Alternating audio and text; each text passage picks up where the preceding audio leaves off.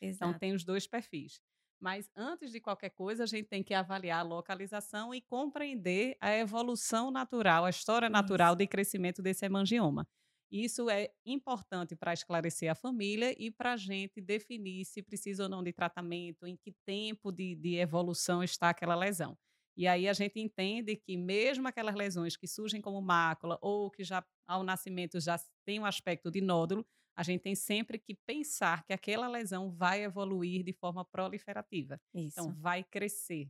Como é que a gente espera esse crescimento, Jéssica? Eu digo assim, a gente estava falando das características físicas, né, da clínicas da, da lesão, mas eu acho que o que faz ajudar a gente no diagnóstico é juntar a característica clínica com a evolução, que é justamente isso que a gente vai falar. Então, a mãe chega para você relatando, parece descrito de livro, a evolução da lesão do, do bebê.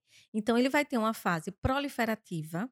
Essa fase proliferativa é de aumento da lesão, ela normalmente começa a ocorrer na quarta, quinta semana de vida do do recém-nascido, e vai existe um um início que é uma uma fase proliferativa rápida, que esse crescimento chega até 2, 3 meses com um crescimento exponencial. Sim. Depois ele continua essa lesão, ela continua crescendo, mas como se ela tivesse você começa começasse a fazer um platô, então um crescimento mais lentificado, até chegar por volta de 8 meses, Um até ano. 12 meses, de 1 ano, para depois entrar numa fase que a gente chama de fase de involução.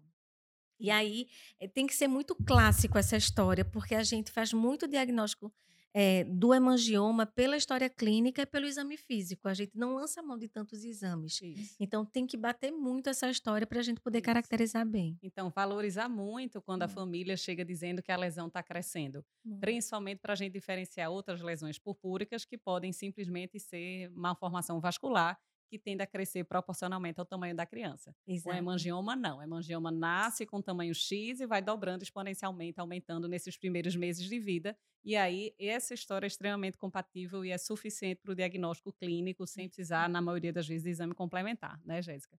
E aí, esse crescimento aí vai seguir até mais ou menos 12 meses, em média disso, eventualmente passa disso, e a involução tem uma velocidade bem mais lenta do que esse crescimento. Né? E a gente precisa explicar isso, que isso aí vai sendo lento e gradual, às vezes até cinco anos, metade aí dos, dos hemangiomas conseguem evoluir completamente e outros prosseguem um pouco mais à frente. Mas o que a gente precisa entender é que, dependendo do tamanho Isso, inicial e da topografia do hemangioma, isso. pode ser necessária intervenção importante para a gente resolver e evitar esse dano durante o crescimento. E aí, para ilustrar um pouquinho, a gente trouxe algumas imagens que não é só o tamanho que a gente valoriza, a gente Isso, valo- valoriza muito a localização anatômica da lesão. Imagina uma lesão que é pequena, de poucos centímetros, como a gente visualiza aqui na tela, quem está nos acompanhando no YouTube, uma lesão palpebral de pálpebra superior, envolvendo o tarso, aparentemente pequena, né, num, num- num bebê de poucos meses. Agora, imagina essa lesão proliferando exponencialmente, tendo um peso na abertura palpebral. Então, esse bebê pode evoluir com ambliopia, né, uma redução da potencial de luminosidade que atinge a retina, e você tem uma repercussão ocular importante para esse bebê. Então, aí, indicação mandatória de, de tratamento, tratamento. né, que a gente E vai falar. e se a gente perceber essa primeira foto, esse bebê é um RN, quer dizer, ele a pelezinha dele bem fina, e aí é instituído o tratamento já pequenininho assim, a gente não espera crescer para tratar, então a gente já inicia assim.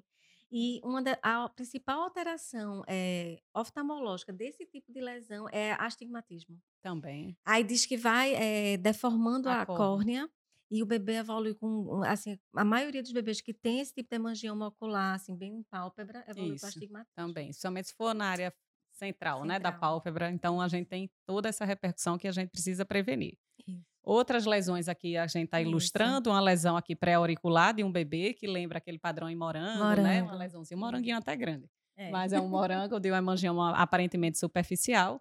E outro, uma lesão no membro superior direito de um bebê, que aí provavelmente é uma lesão já combinada, né? Uma lesão Isso. segmentar, que tem componente superficial e profundo, que aparentemente não tem uma repercussão sobre Isso. movimento, mas pode ter realmente um dano inestético pelo aumento de volume importante durante essa fase de crescimento da lesão. Uma coisa interessante é que a gente classificou, eh, em relação à profundidade, em superficial, profundo e misto combinado. E essa forma que a gente está mostrando aqui, ele está em relação à extensão e localização, né? Isso. Que a gente tem essa localização segmentar, é como se ele pegasse uma área corporal. Não é exatamente um dermato, mas pega uma área corporal, o antebraço, como está nessa imagem, na parte crânio, pegando fronte, tem, é, tem região temporal, parietal, região pescoço, essa região de barba aqui, que é muito mandibular, que é muito comum também. Isso. E aí a gente também classifica o tipo, a profundidade e também a localização, né, com a extensão. Isso é importante. Aqui a gente também traz outra ilustração do hemangioma nessa área frontal, central da fronte, com aspecto ainda de palidez Isso. em parte da lesão e outra lesão mais eritemato purpúrica, já denotando o componente proliferativo. Então, ainda a gente vê esse bebê deve ter um, dois meses Isso. por aí. Então, está na fase de começar né, a proliferar. Então, fase de intervenção, se for possível. A ideia é que a gente corrija e iniba essa proliferação tumoral. Outra ilustração é só para aproveitar quem nos acompanha aí no YouTube, uma lesão na área malar esquerda e outra frontotemporal envolvendo pálpebra esquerda também. Então, as lesões aqui não são tão nodulares, únicas, são lesões maiores. Então, imagina uma lesão que inicialmente é plana ou tem um certo pouco relevo, Isso. se aquilo vai ganhar um volume muito grande, vai ter repercussão palpebral, vai ter um potencial inestético muito grande nessa fase, nessa fase inclusive com questionamentos de, de bullying quando essa criança crescer, Isso. a repercussão toda, a ansiedade familiar, então vale a pena a gente intervir. Sim. Né, Jéssica? Sim, demais.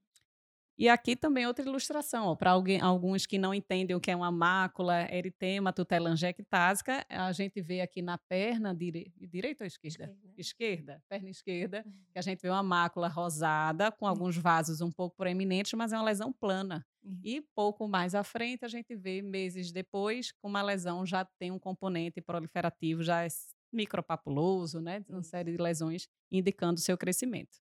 Né? Então, é importante a gente caracterizar bem esse tipo de perfil.